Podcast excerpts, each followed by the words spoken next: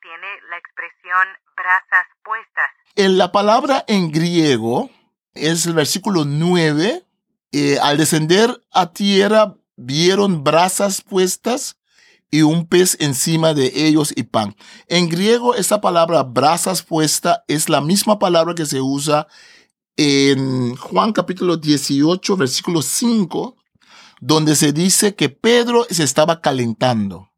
Entonces muchos piensan de que el autor deliberadamente está creando para Pedro la memoria de cuando traicionó a Jesús. Traicionó a Jesús frente de un fuego hecha por, es, es carbón en realidad. Y Jesús hace un fuego, bueno, pescado, cuando eh, eh, sale del mar. Entonces eso, eso otra vez restaura esa situación de traición, pero Jesús le da el chance ahora de cambiarla, de invertirla. Un libro escrito hace miles de años en diferentes culturas y países con un mensaje para hoy. Para vivirlo, necesitas entenderlo. Explora la Biblia. La primera Biblia de estudio en audio que te ayudará a profundizar más en la palabra de Dios. Expertos biblistas explican los aspectos históricos y culturales que facilitan la comprensión del texto. Explora la Biblia. Saludos, ¿qué tal? Estamos en un nuevo episodio de Explora la Biblia.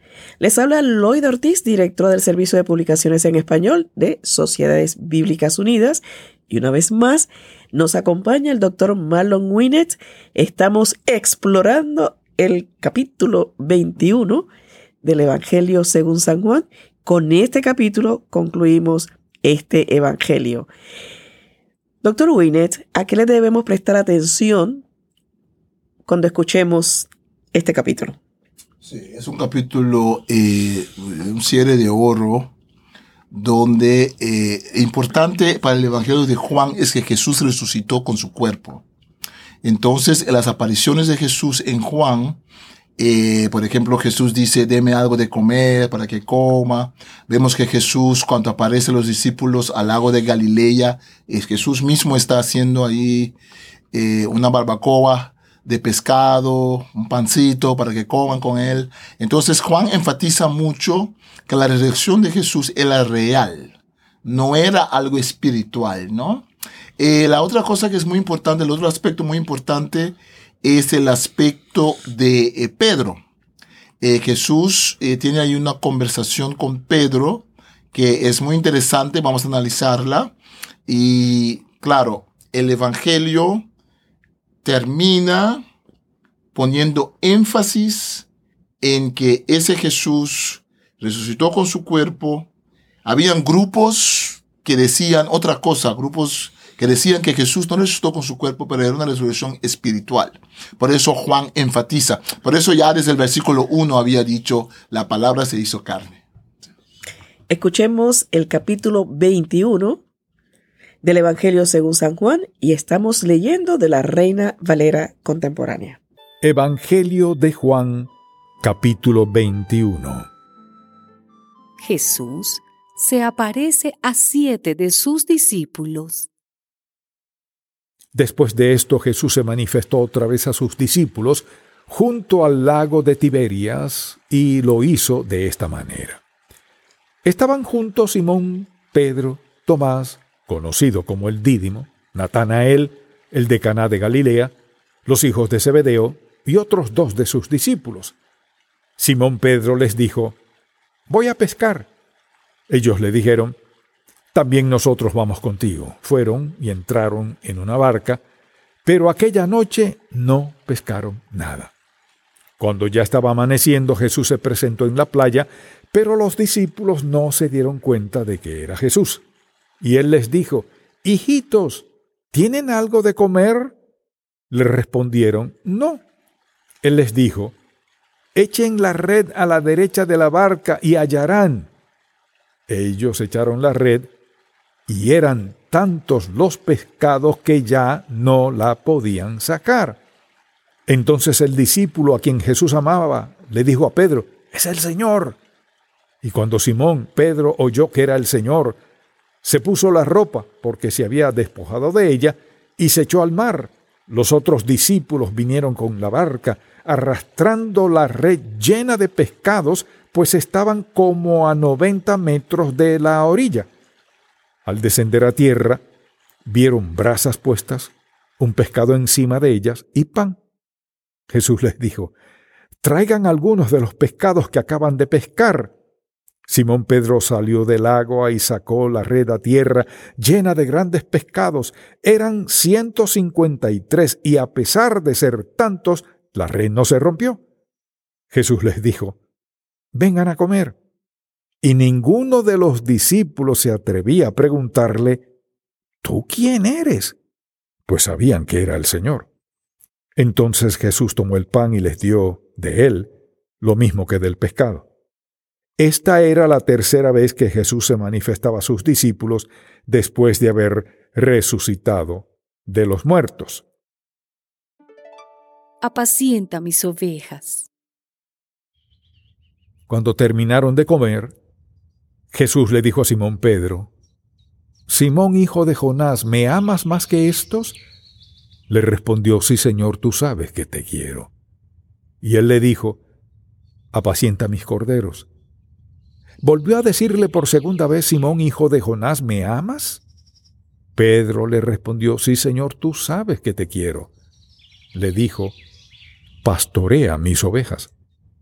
Y la tercera vez le dijo, Simón, hijo de Jonás, ¿me quieres? Pedro se entristeció de que la tercera vez le dijera, ¿me quieres? Y le respondió, Señor, tú lo sabes todo. Tú sabes que te quiero. Jesús le dijo, apacienta mis ovejas.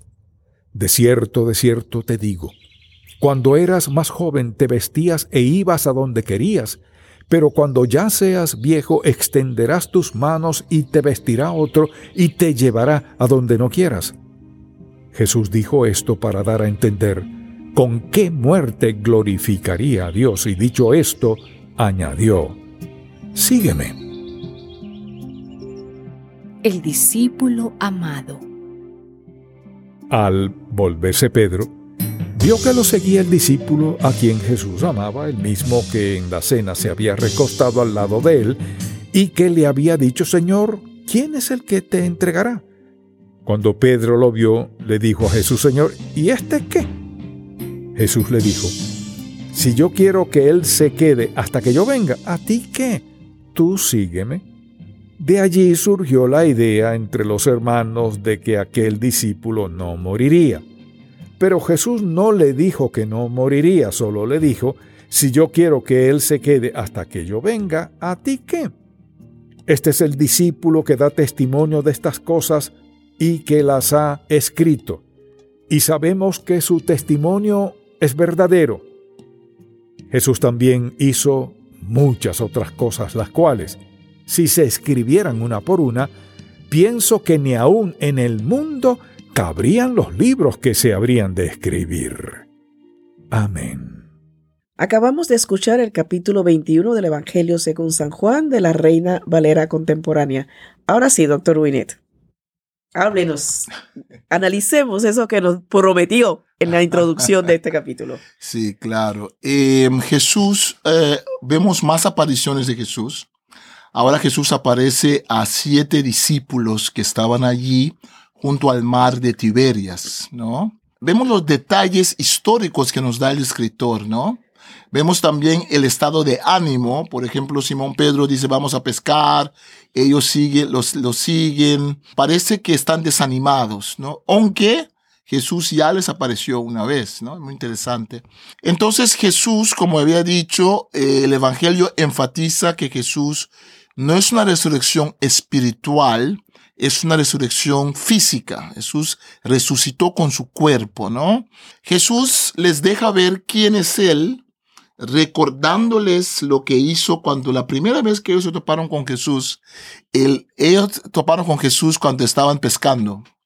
Él les dice, eh, tu reda, hay milagros que ha hecho Jesús con ellos, donde les, les incita a pescar, y en este caso, Jesús vuelve a ese inicio, los ha llamado para ser pescadores de, hombres, de seres humanos, ¿no? Entonces vemos que Pedro, que sabe que hay una cuenta ahí pendiente con Jesús, una cuenta abierta, que en las apariciones de Jesús todavía no sabe cómo manejarlo. Cuando le dicen que es el Señor, él se eh, eh, ciña la ropa y se echa al mar.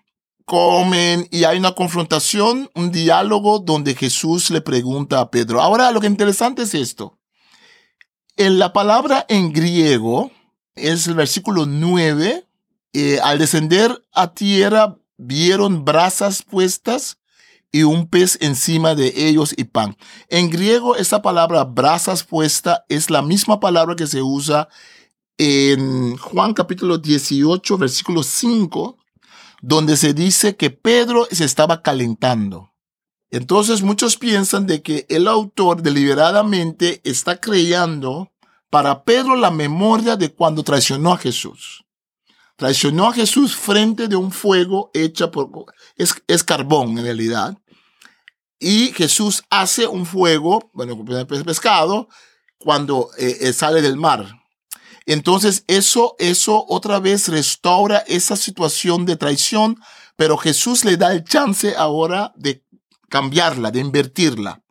Tres veces traicionó a Jesús. Tres veces Jesús le pregunta, ¿me amas?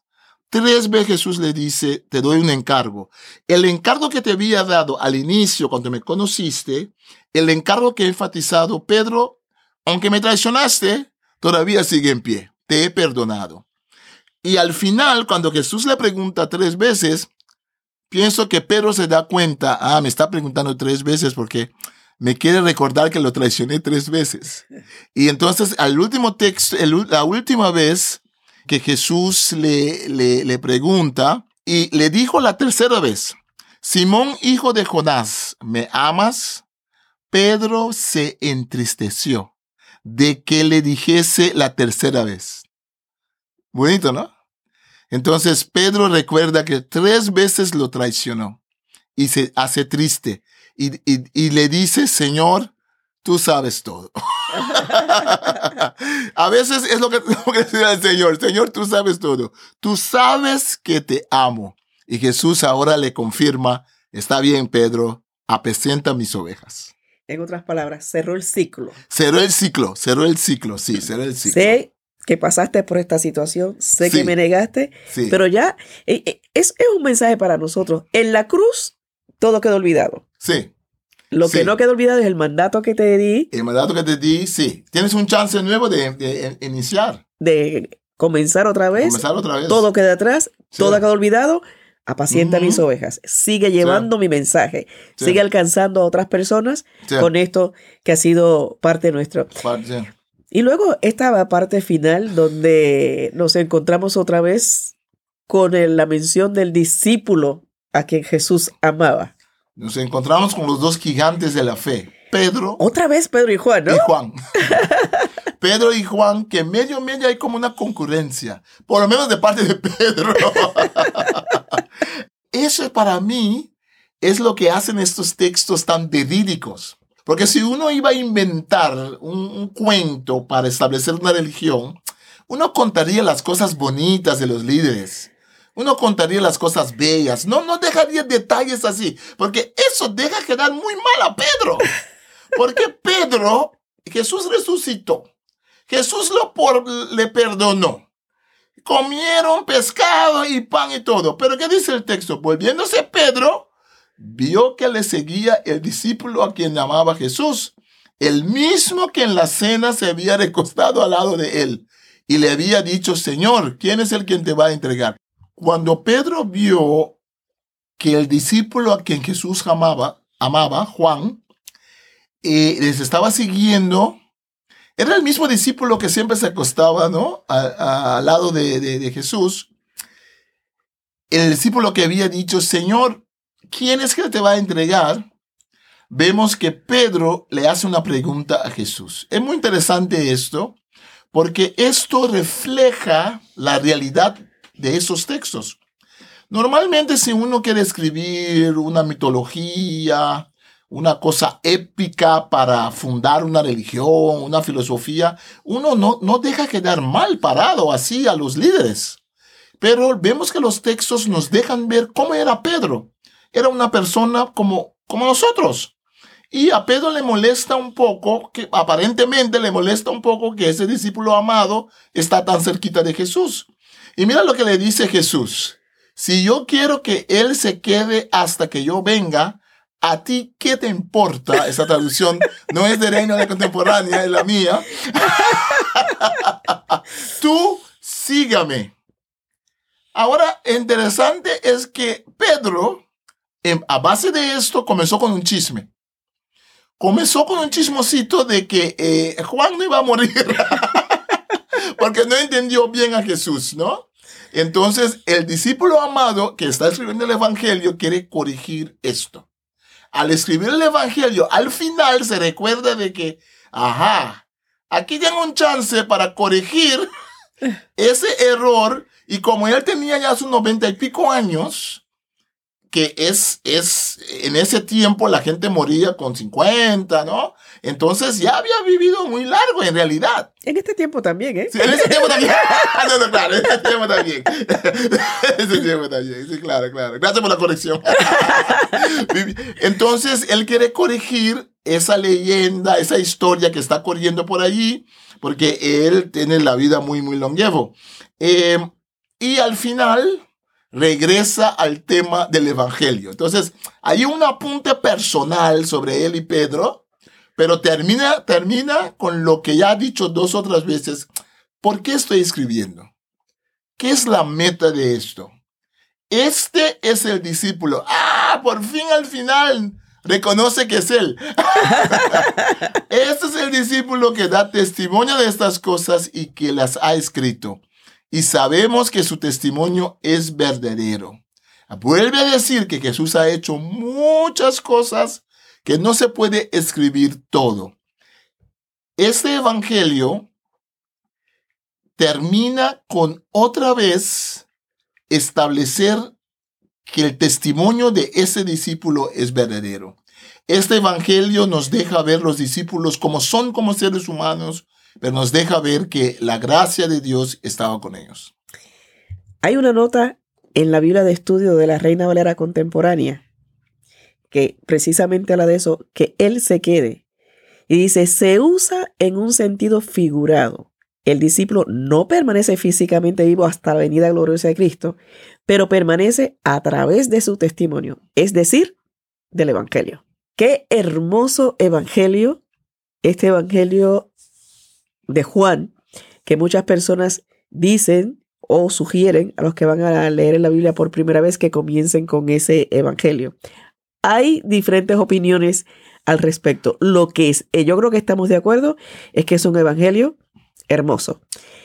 Termina magistralmente, ¿no? Sí, sí, es un evangelio de testimonio. La palabra testimonio es muy importante.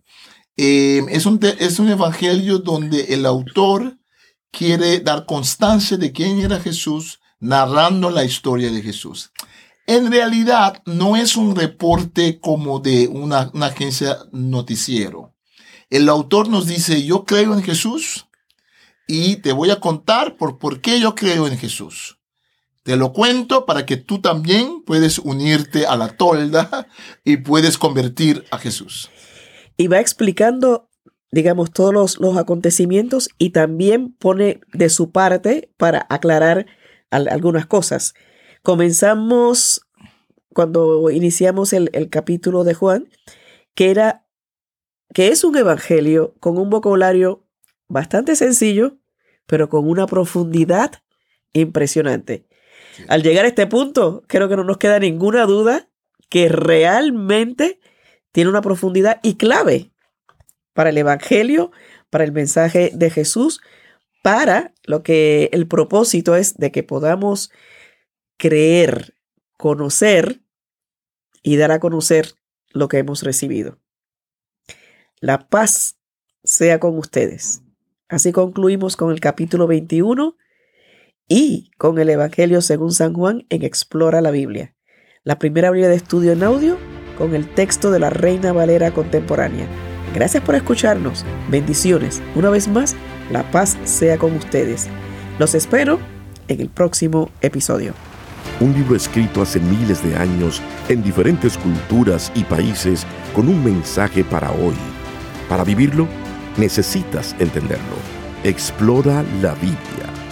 La primera Biblia de estudio en audio que te ayudará a profundizar más en la palabra de Dios. Expertos biblistas explican los aspectos históricos y culturales que facilitan la comprensión del texto. Explora la Biblia